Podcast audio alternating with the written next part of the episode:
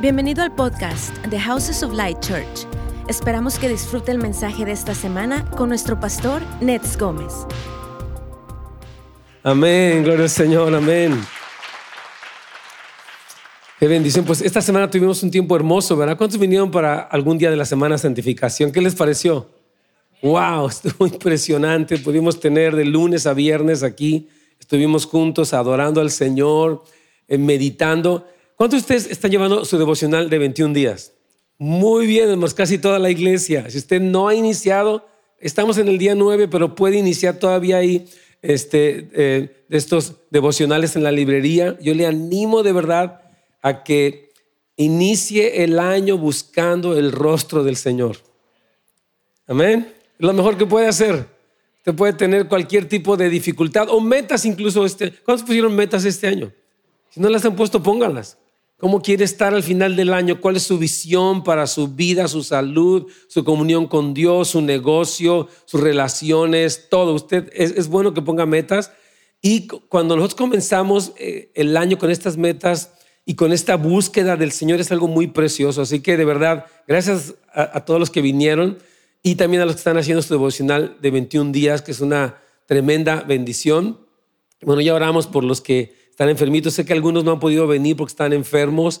Y eh, me decía un niño, este, bueno, Sebastián, que es uno de estos adolescentes aquí, me dice, yo estuve llorando porque no pude venir los días de la semana de santificación. Dice que se oía en toda la casa su llanto de que I wanna go.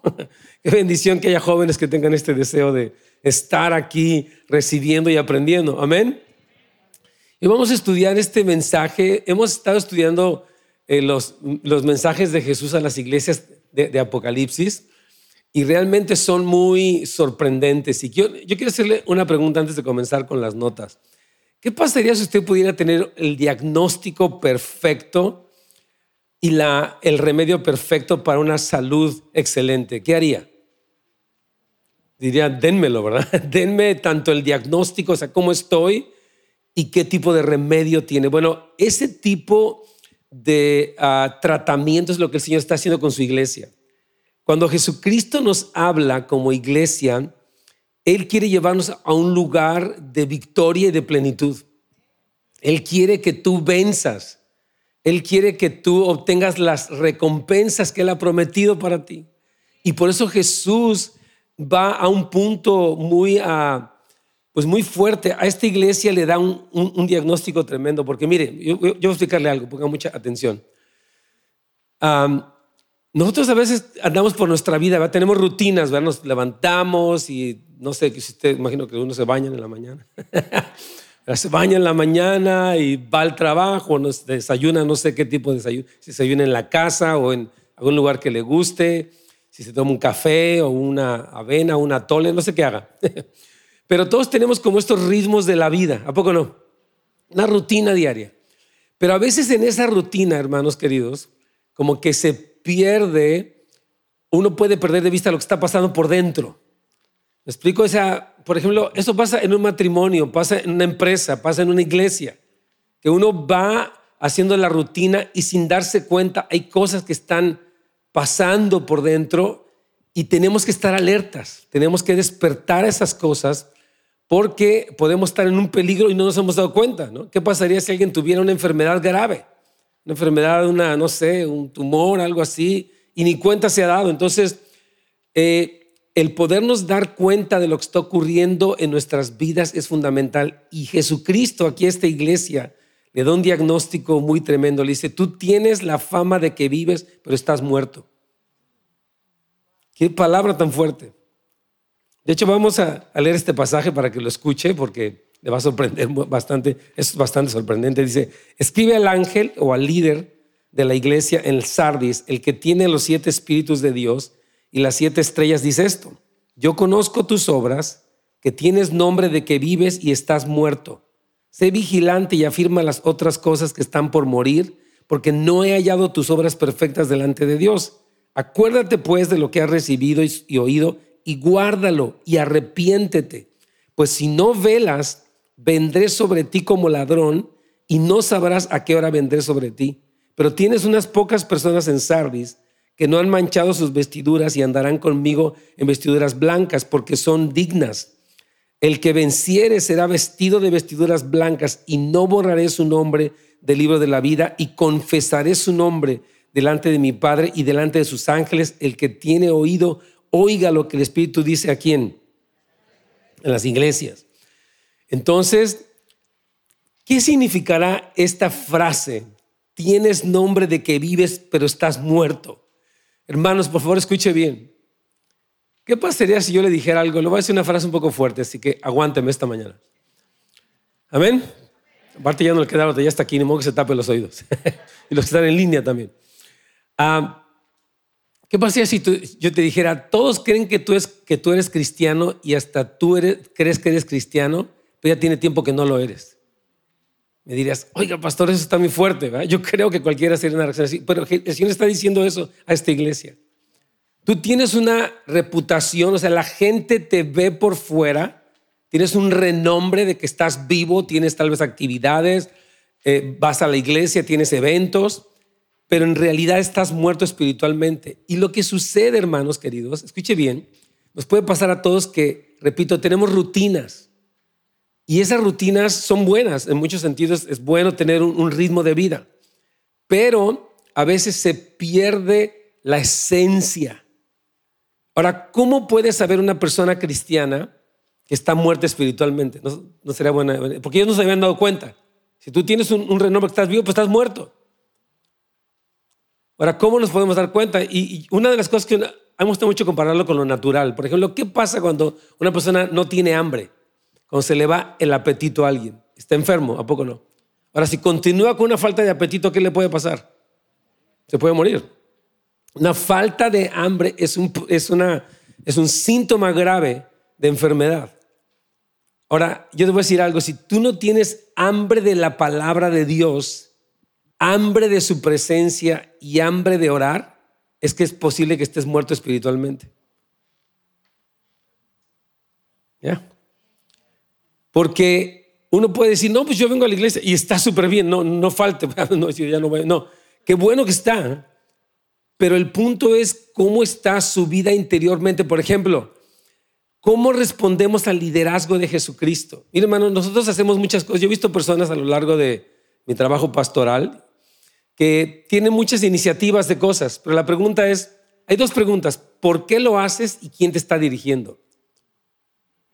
¿Verdad? ¿Por qué haces tal cosa? ¿Por qué, no sé, haces un negocio X? ¿Por qué tomas esta decisión? Y la pregunta es, ¿quién te está dirigiendo? ¿Cuál es la motivación? Jesucristo les, está hablando a ellos, ¿verdad?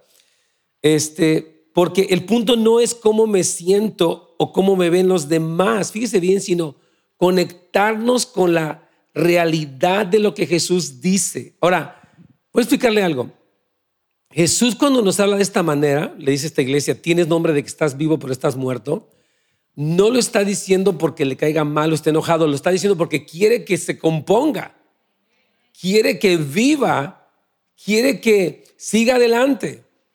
Si usted y yo fuéramos ahorita para Turquía, que es donde está esta, donde estuvo esta iglesia hace 20 siglos, actualmente no quedan nada más que ruinas. No hay nada.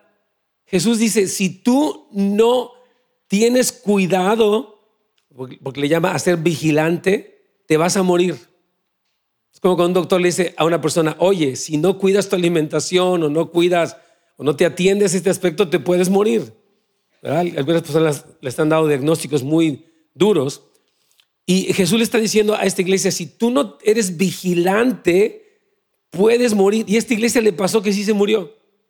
Entonces Jesús dice, quiero que sigas vivo, quiero que sigas eh, vibrante espiritualmente hablando. Ese es el deseo de Jesús por nosotros, hermanos. Y no lo hace por condenarnos.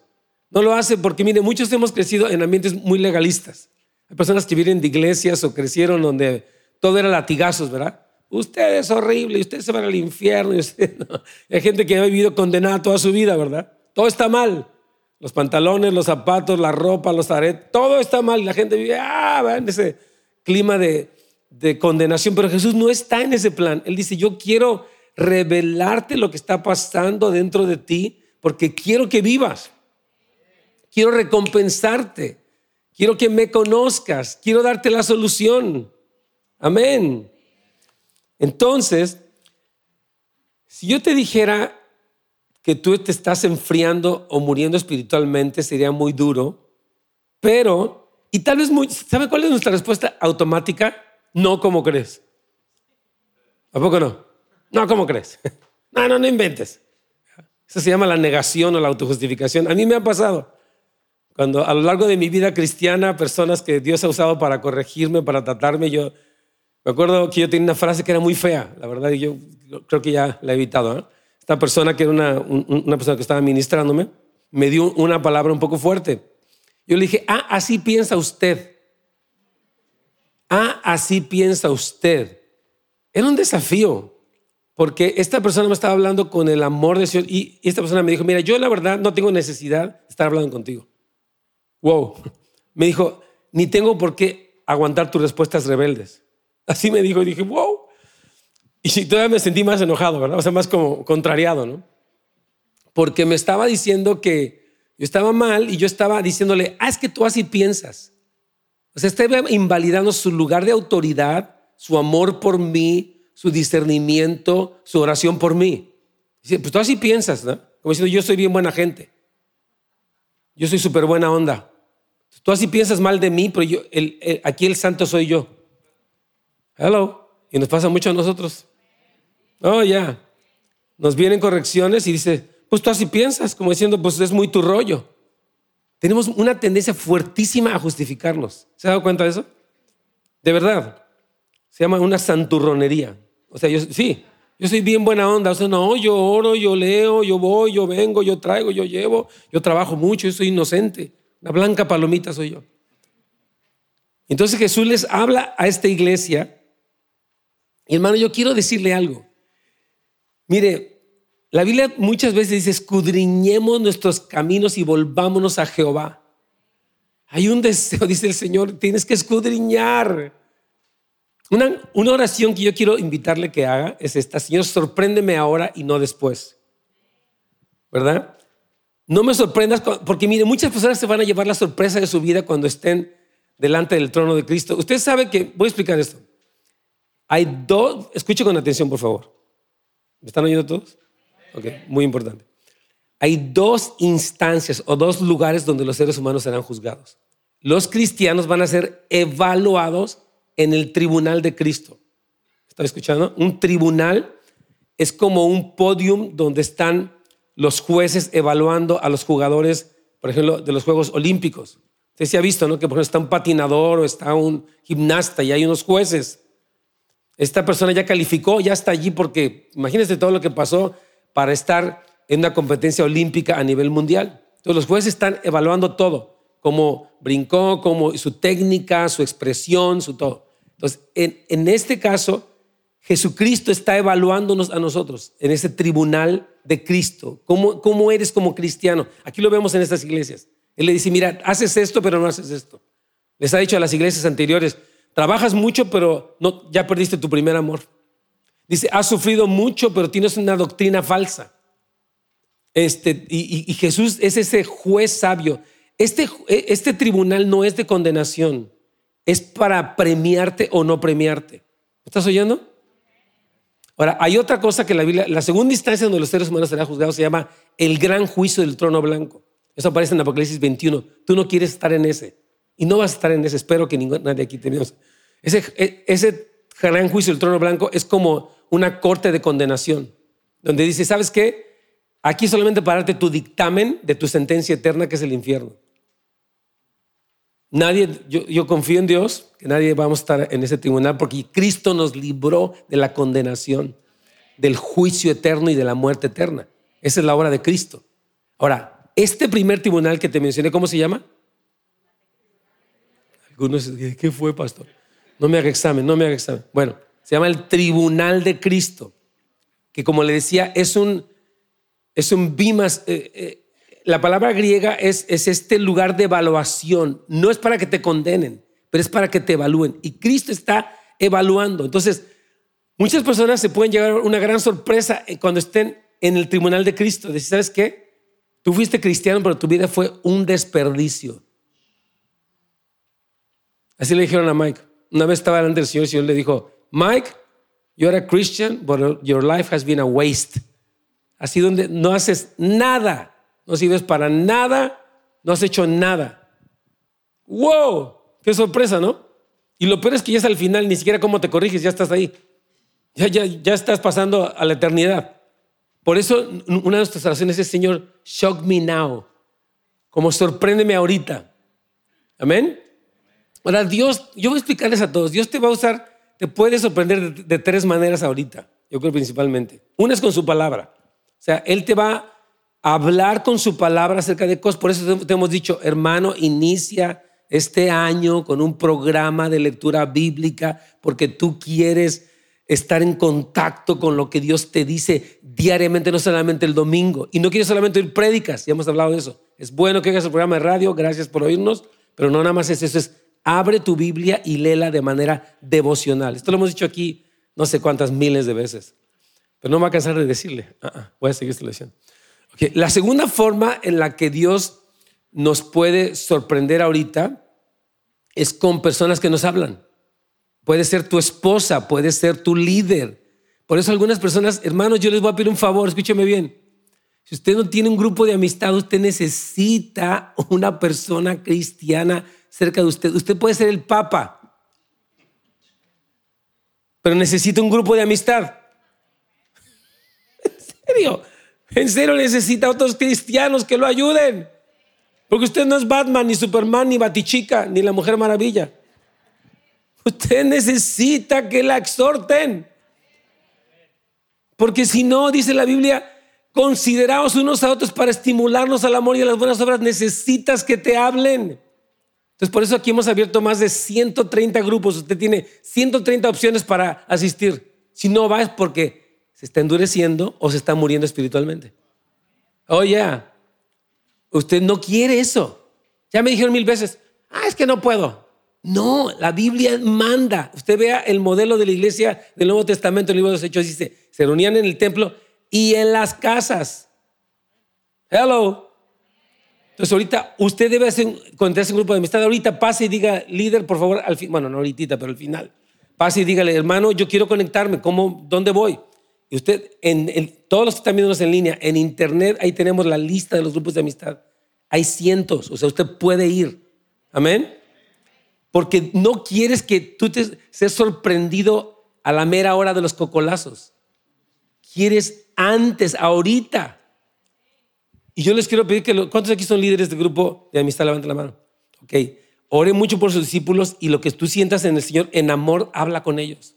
Y le sabes que te veo que estás en otro rollo y quiero explicarte cómo volver en ti. La tercera forma en la que Dios nos puede sorprender son con las circunstancias de nuestras vidas. Hay cosas que nos van a pasar que te van a sorprender. ¿verdad? Cosas que revelan. Por ejemplo, esta pandemia. Famosa pandemia. Ya las que la Delta, que la Omicron, que la Yihu. ¿Cómo se llama la otra Yihu? ¿Cómo se llama? No, no, no. Bueno, sí. Es, florona. Pero no, esta este es una que se llama la HIUI, ¿no? UI. ¿Alguien sabe esta? Hay una nueva, pues ya siempre al rato van a hablar. No, no, no hay una que tiene tres letras. IUH, creo que. IHU, algo así se llama. Es un nombre raro. Bueno, esta pandemia está sacando a la luz quién eres. ¿Estamos de acuerdo? Sí. Por ejemplo, si crees en Dios, si te da mucho miedo la muerte, si vives más espantado que lleno del Espíritu Santo. Estas pandemias son muy claras porque te van a hacer ver dónde estás parado, quién eres, qué crees, a qué corres. Fíjese, el último día que estábamos cantando en nuestro, cinco, en quinto día de esta semana de santificación, Torre fuerte es el nombre del Señor, a él correr el justo será levantado. Señor, yo antes de correr, si quiero una vacuna, en el caso que usted la, la quiera poner o no quiera, es su decisión. Y sí, estoy esperando cosas, ¿verdad? Pero mi seguridad eres tú. Entonces, antes de aferrarme a otras cosas o de temer demasiado y de escuchar más otras cosas, voy a escuchar al Señor. Amén. Entonces, Dios va a utilizar estas instancias para que ahorita nos pongamos en orden y no cuando sea demasiado tarde. Amén. Entonces, Ah, vamos a ver cuáles son los consejos de Jesús que están aquí. Vamos allá a la página 2 de sus notas. Ah, la primera frase que es muy, muy ah, sencilla es sé vigilante. Esta palabra, hermanos, es el principal consejo de Jesucristo en los últimos tiempos. Bueno, son dos consejos principales. Sean vigilantes y miren que no los engañen. Hermanos, ¿están oyendo? ¿Están aquí? Dos consejos básicos del fin del tiempo es, número uno, que no te engañen. Va a haber mucho engaño, muchas cosas. Ya hablamos la semana pasada de doctrinas falsas que dicen, tú puedes vivir como quieras. Al final Dios a todos los va a perdonar, hombre.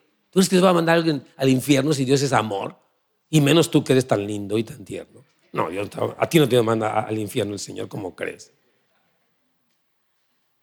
El Señor nos está diciendo estas cosas. Y esas doctrinas falsas, que son las doctrinas de los Nicolaitas y de Jezabel, nos enseñan a vivir vidas dobles. Tú puedes darle riendo la hacha y vivir como se te antoja. No hay problema, hombre. Hay gracia. Es ok. No, cuidado. Entonces Cristo dice, vigilen y miren que no sean engañados. Entonces, ellos no se habían dado cuenta que estaban, o sea, una cosa que yo pongo aquí en las notas es estar al tanto o alerta de los procesos de mi corazón. Me estoy enfriando.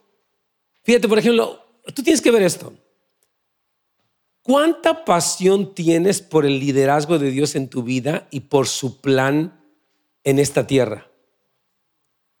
Te lo voy a decir otra vez. ¿Cuánta pasión hay en tu corazón por el liderazgo de Jesús en tu vida y por su plan, que se cumpla su plan. Porque normalmente lo que queremos es mi liderazgo y mi, y mi plan. Yo tengo esto, quiero hacer esto, quiero hacer lo otro y, este, no tengo tiempo para, otras cosas. Ese es el ser humano cristiano o cristino. En serio, que está viviendo como en su plan y dice, Señor, no. Tú tienes que entender que es mi liderazgo. Yo soy el... Jesús te compró con su sangre y ahora tú ya eres de Él, no eres tuyo ya más. ¿Sabías eso? Ya tú le perteneces, Él te compró, te creó y te compró. Entonces ya, se acabaron tus derechos. ¿En serio? Porque así dice, Pablo dice, ya no vivo yo. Es más, Cristo dice, si uno quiere venir en pos de mí, niegues a sí mismo, tome su cruz cada día y sígame. Entonces, el liderazgo del Señor, entonces dice, tú tienes que estar vigilante. ¿Cómo estás? Por ejemplo, fíjese, yo quiero contarle lo que va a pasar ahora para marzo, primero Dios. Vamos a estar haciendo nuestro mes del evangelismo. Y vamos a pedirle que usted invite nada más cuatro personas al mes. Nada más cuatro. Usted, no el de al lado. Esta prédica no es para el que está junto a usted, es para usted. Esta parte es para usted. invita a un vecino, a un amigo, a un familiar o un compañero de trabajo. Cada semana vamos a hacer eso. Y no es nada. Es invitar a alguien, decirle, oye, te quiero invitar a la iglesia para que vengas. Nosotros hemos visto que nuestra iglesia ahora está más vacía. Entonces tenemos espacio para los nuevos. No nos quejamos, no, no están. Bueno, y todas estas sillas son para personas que no conocen de Cristo. ¿Y sabe quién les va a traer? Ahora, si yo te digo eso y tú dices, ah, sí, pastor, pero no haces nada, te estás muriendo espiritualmente, porque no te importa. A Jesús sí le importan los de afuera, pero si tú estás frío espiritualmente, no te importan. Es que a mí me da pena, hermano. Mira, eso de la pena es muy relativo. ¿Estás oyendo? Yo conozco personas que son muy penosas, pero quieren vender seguros y hasta se quitan la pena ahí. Hola, buenas. o sea, porque pues, es tu medio de subsistencia y se te quita la pena o se te quita la pena. Entonces yo digo, bueno, ahora con tantos medios masivos de comunicación y tantas formas, puedes mandar por WhatsApp, por Instagram, por... Olvídate, por Telegram, por lo que tú quieras, puedes decir, yo voy a invitar personas porque el Señor nos dijo que la gran comisión es alcanzar a los perdidos con el mensaje del Evangelio y eso es lo que arde en su corazón y debe de arder en mi corazón también. Pero si no arde nada en tu corazón, a pesar de que te predicamos, te rogamos, te lo ponemos fácil, te damos invitaciones, ilustraciones, eh, eh, videos y todo, dices, no, hay algo que está pasando en ti. Te estás muriendo espiritualmente porque no hay un fuego. Hermanos, lo normal de una persona que tiene una experiencia con el Señor es querer que otros sepan acerca de eso. Ese es el cristianismo normal. Pero si ya perdiste esa normalidad, cuidado. Hello. Cuidado, hermanos, porque uno puede decir, no, yo cómo cree que me estoy muriendo, estoy más vivito y coleando que nada, pastor. Sí, pero si no tienes hambre, ni fuego, ni pasión, algo está pasando en ti y tienes que arrepentirte. Ahorita vamos a hablar de eso. Y es con amor, no es condenación, es, es wake up. La otra versión dice, cuando dice ser vigilante, es despierta. Mire, ninguna persona se da cuenta cuando se duerme hasta que está dormida y se da cuenta que se durmió hasta que se despertó. ¿No te ha pasado? El proceso de dormir es inconsciente, de repente, wow, no te diste cuenta y te quedaste dormido. muchas veces no te puedes dormir porque estás muy consciente de que no te puedes dormir. ¿No? ¿Alguien le ha pasado así? Sí, estamos como que me quiero dormir, me quiero dormir. Ya, párale. Y ya te das cuenta que te dormiste hasta que te despertaste. Así pasa con el enfriamiento espiritual. No te dabas cuenta que estabas frío hasta que te enciendes. Sí, wow, yo estaba bien frío. Estaba bien frío, bien indiferente a todo, indiferente a la oración, al ayuno, al plan de Dios. ya estaba indiferente, no, no me importaba nada. Cuidado. Amén. Ahora Jesús aquí les dice, afirma las otras cosas que están por morir porque no ha hallado tus obras perfectas delante de Dios. Lo que está diciendo ahí, y es lo que mencionamos hace un momento, es, no estás siendo movido e inspirado por el Espíritu. Tu corazón no tiene hambre de la palabra como antes. O sea, mire, el hecho de que una persona venga a la iglesia o no venga sí es muy importante. No quiero nunca minimizar eso. Venir a la iglesia es parte de lo que queda vivo en ti. Y si no pierdas eso. Yo sé que hay personas que no están aquí porque están enfermas y yo te respeto, pero si no vienes porque te da flojera, cada vez te da más flojera, y ya no, no puedes prender ni siquiera el internet para ver la prédica desde la comodidad de tu cama o tu sillón, te estás muriendo espiritualmente. Y me estás oyendo tú allá, ya. Ay, pastor, me dice una persona, yo la verdad, le digo, oye, no te he visto en la iglesia, ¿qué onda? ¿Cómo andas? Y me dice, ay, pues ahí mi esposa lo ve. Yo de repente también la verdad lo veo, pero ahora me da mucha flojera y no veo nada. Por lo menos fuiste sincero, le dije, te felicito. No sé si llamarte sincero o cínico, pero por lo menos ya me, hiciste saber dónde andas.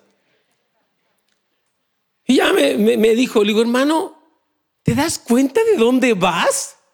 Te estás muriendo. Y ni cuenta te das y no te importa. ¡Wow! Entonces dice, Señor, lo que te queda no lo pierdas vente y reúnete, o por lo menos préndele a tiempo, apaga el celular, bueno, con, conéctate, estás en línea, conéctate bien. Ve a un grupo en línea, dices que no puedes, que, que, te den el aire porque te vas a enfermar, pues conéctate. Unos tienen el pretexto de eso, ¿verdad? Es que me voy a enfermar y bien que te veo en el mall. Y te veo en las reuniones y te veo en otras estás ahí rodeado de gente y en la fila esperando tu quesadilla ahí o no sé, tus tacos de no sé qué. Ahí sí no te da frío ni te enfermas. Pero es que yo no voy, pastor, porque un, hermano me decía otra vez, que yo no voy porque quiero hacerle lugar a los que, quiero hacerle lugar a otros. Qué amable, le digo, hermano, wow. Gracias, qué amable. No, en serio, ya tiene que no viene como un año, más como dos años casi, porque empezamos la pandemia hace dos años. Hay gente que está en ese plan de, es que yo quiero hacer espacio para otros. No, qué lindo eres. hermano, cuidado. La muerte espiritual es real y es un peligro y es sutil.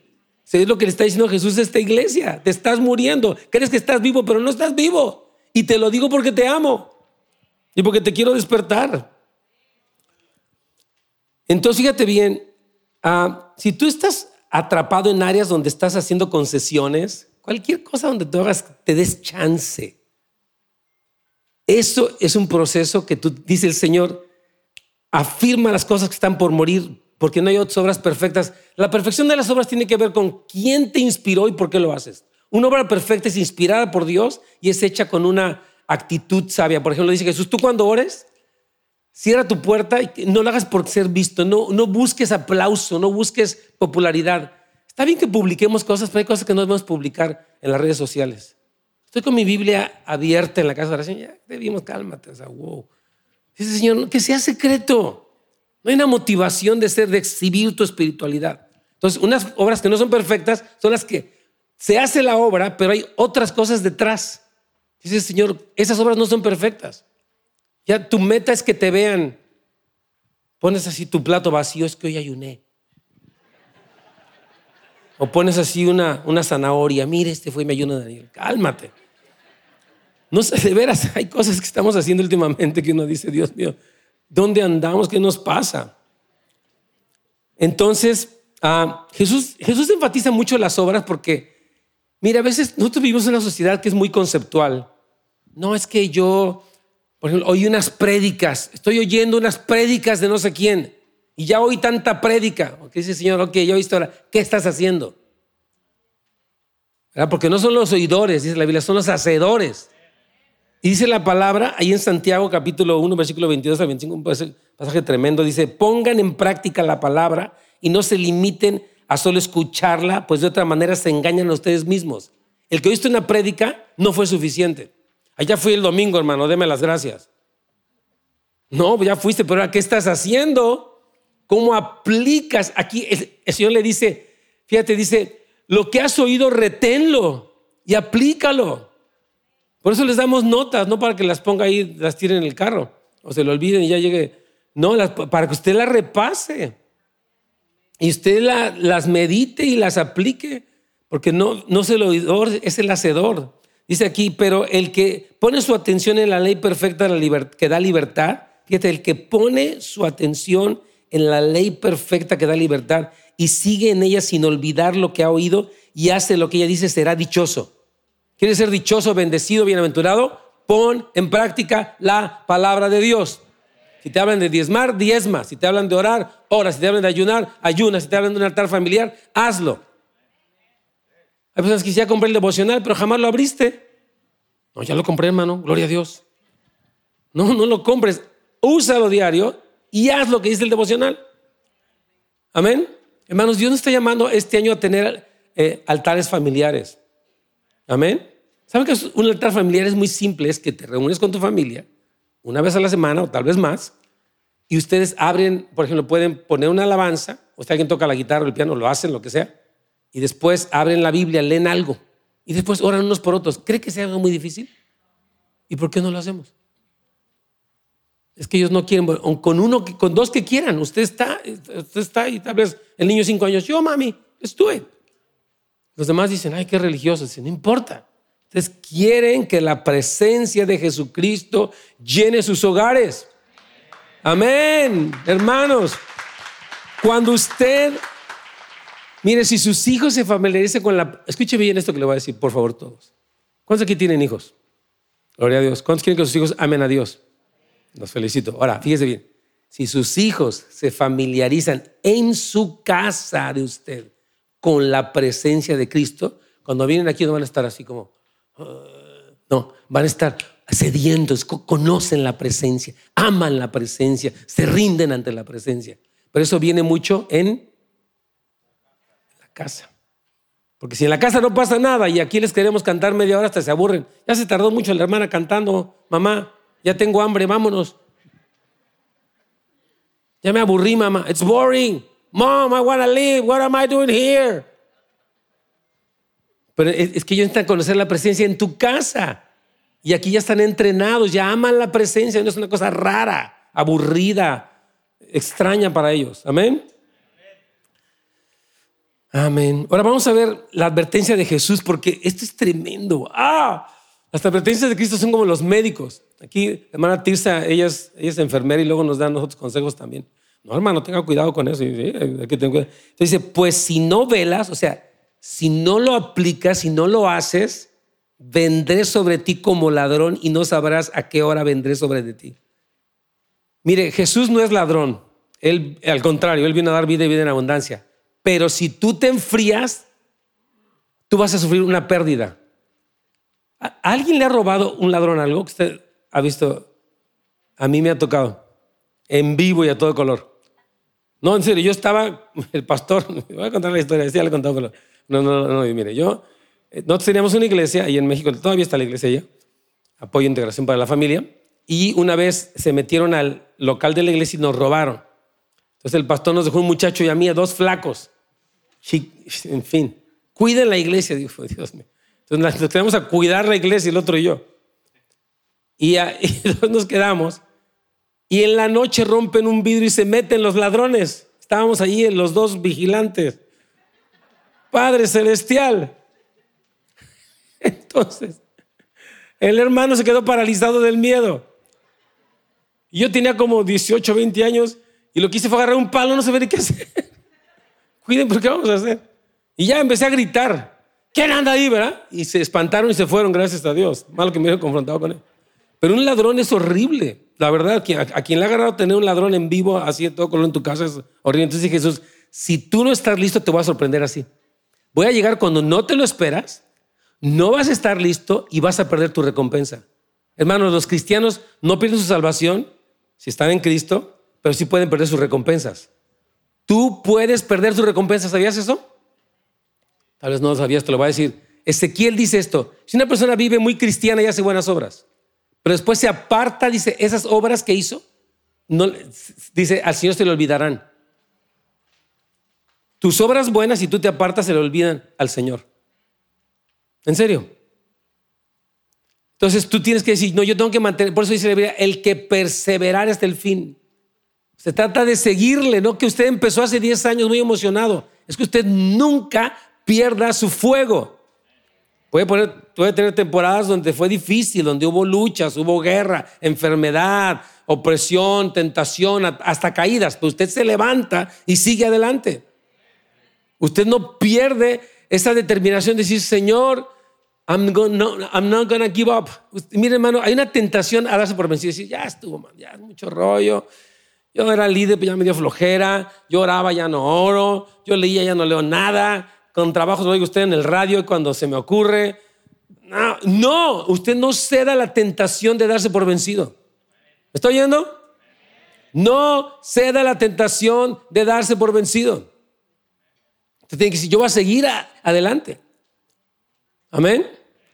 Esto es lo que el Señor quiere. Entonces dice Señor, si no velas, vendré como ladrón y no sabrás a qué hora vendré sobre de ti.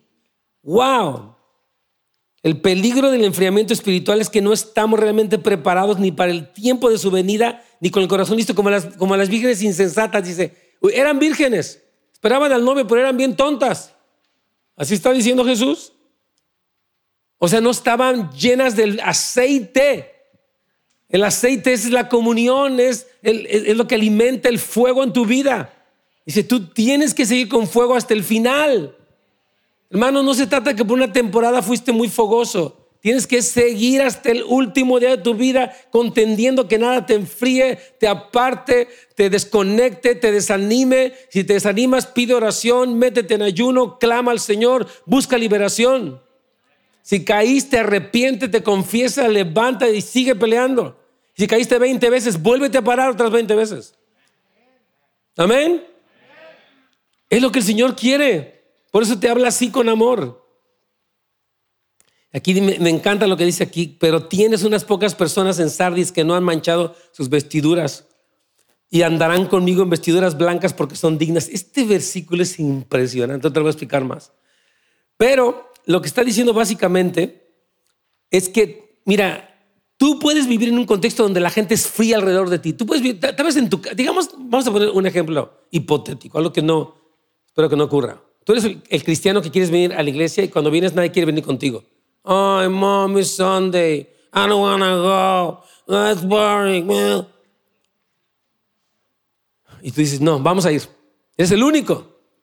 ¿Verdad? O tal vez vives con personas cristianas que son bien tibias. Ah, ya ni predico, qué flojera todo eso que dicen. Pero dice, tú vives en ese contexto, pero tú no eres así. Amén.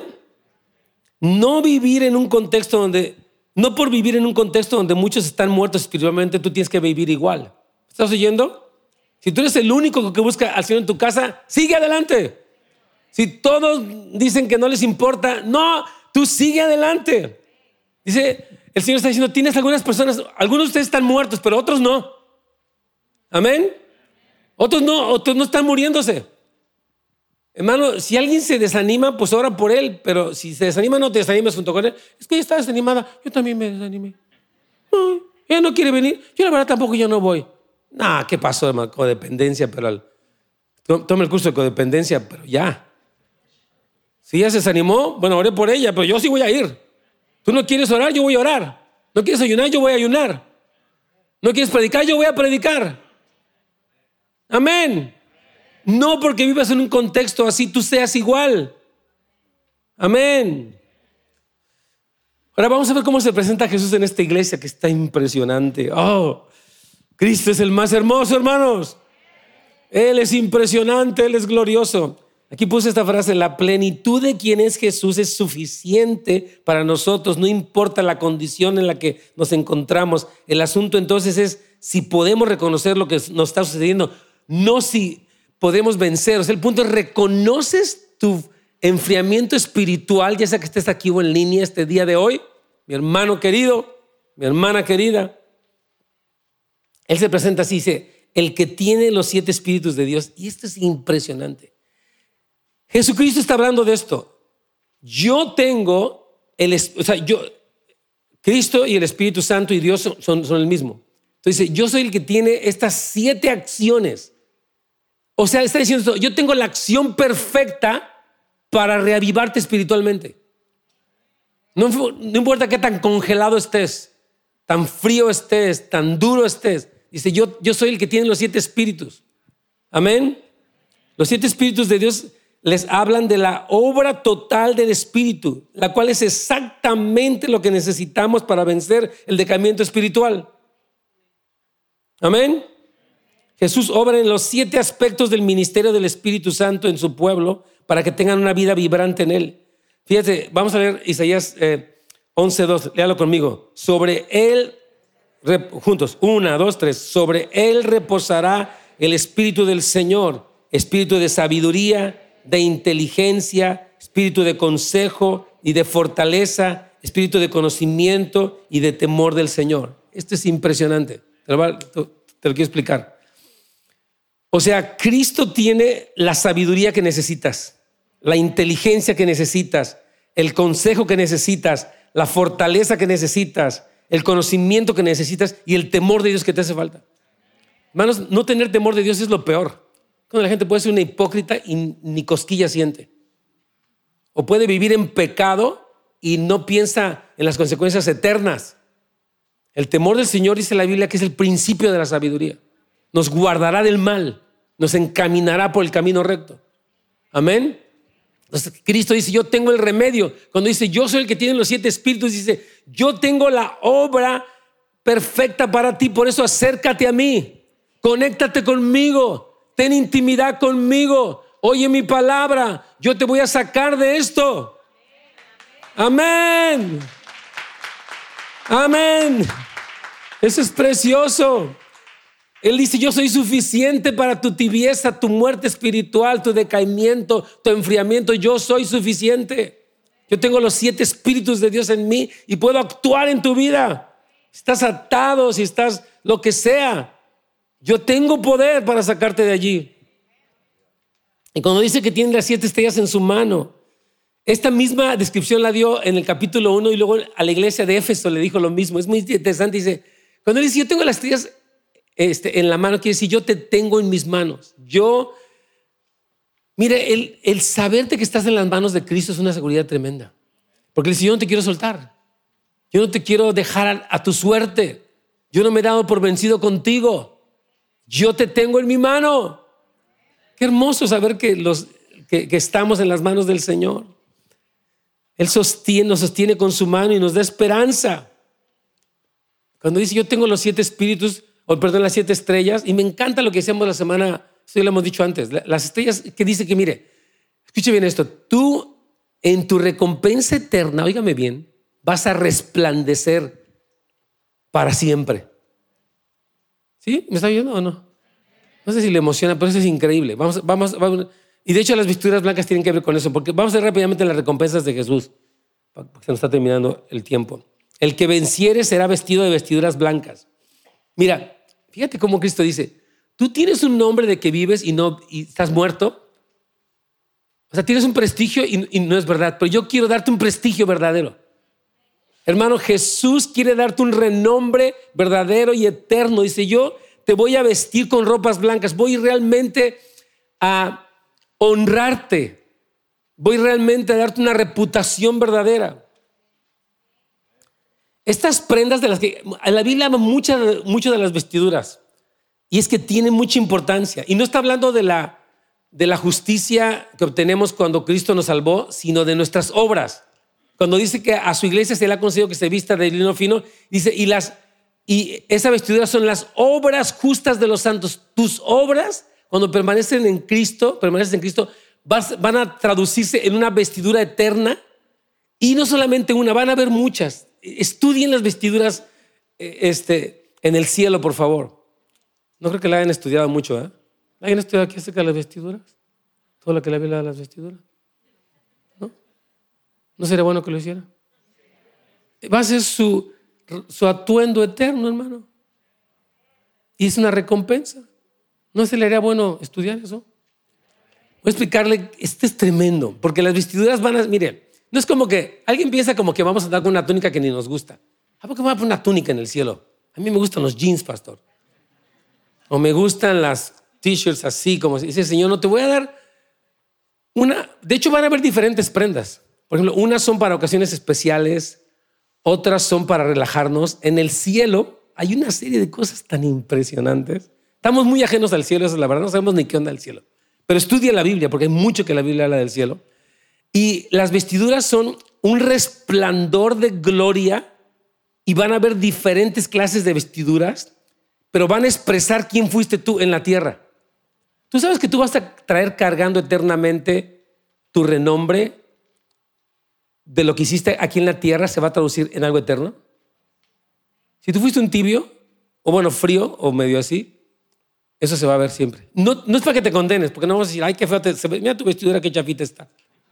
Es que una, vez que una vez que mi hermana se enojó con su esposo, dijo, tú vas a tener una coronita bien chiquita, le dijo. Se va a parecer corcholata.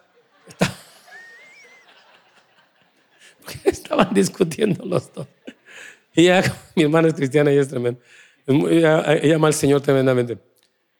De verdad que la, coronita de él va a estar bien chiquita. Se sigue portando así. Nos da risa, pero sí es, real un poco. Ahora, en el cielo no va a haber así como que te burles de la coronita. Mira, de la coronita. No. Tuviste tu coronita, gloria a Dios.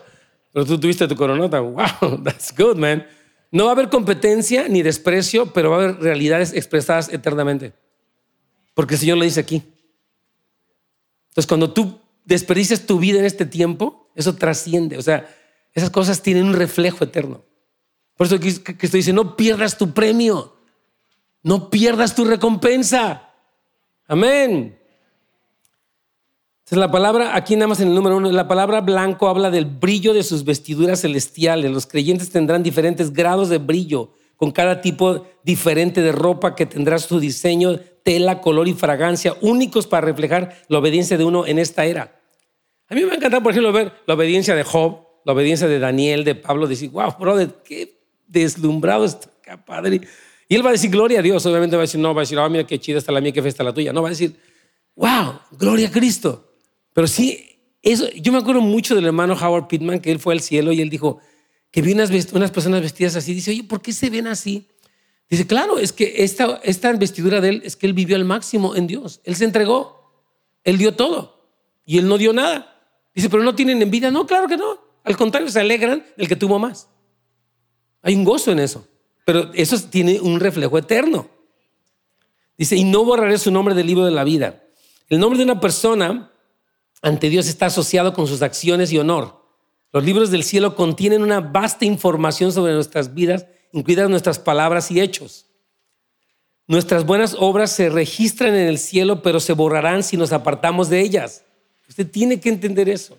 Yo quisiera decirle que se van a quedar, pero dice Ezequiel, lee esas citas que están ahí, 3, 20, 18, 24 y 33, 13 y 20, dice, si el justo se apartare de su, justicia, se le quitará lo que hizo.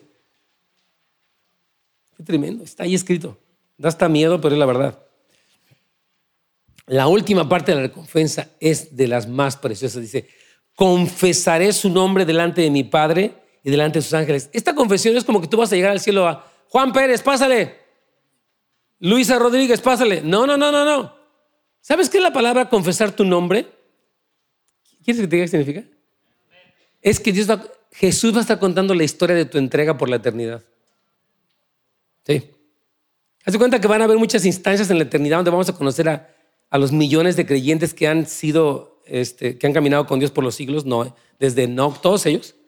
Y cuando hagan cuenta que va a haber una interacción, tú vas caminando por las calles de oro del cielo o estás en el, en, el jardín del Edén que está ahí o en la esplanada que es, el mar de cristal y de repente Jesús llega y dice, oye, mira, te quiero presentar a Alex.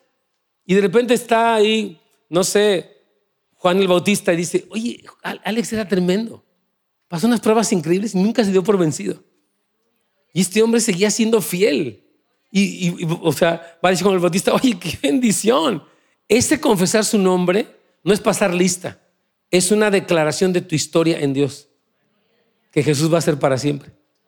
Por eso dice el Señor, yo confesaré su nombre, es, es mucho más trascendente que un simple ah, nombre, o sea, tiene mucho poder, dice el Señor, yo voy a declarar tu historia, sigue cuidando tu historia conmigo, porque es profundamente trascendente.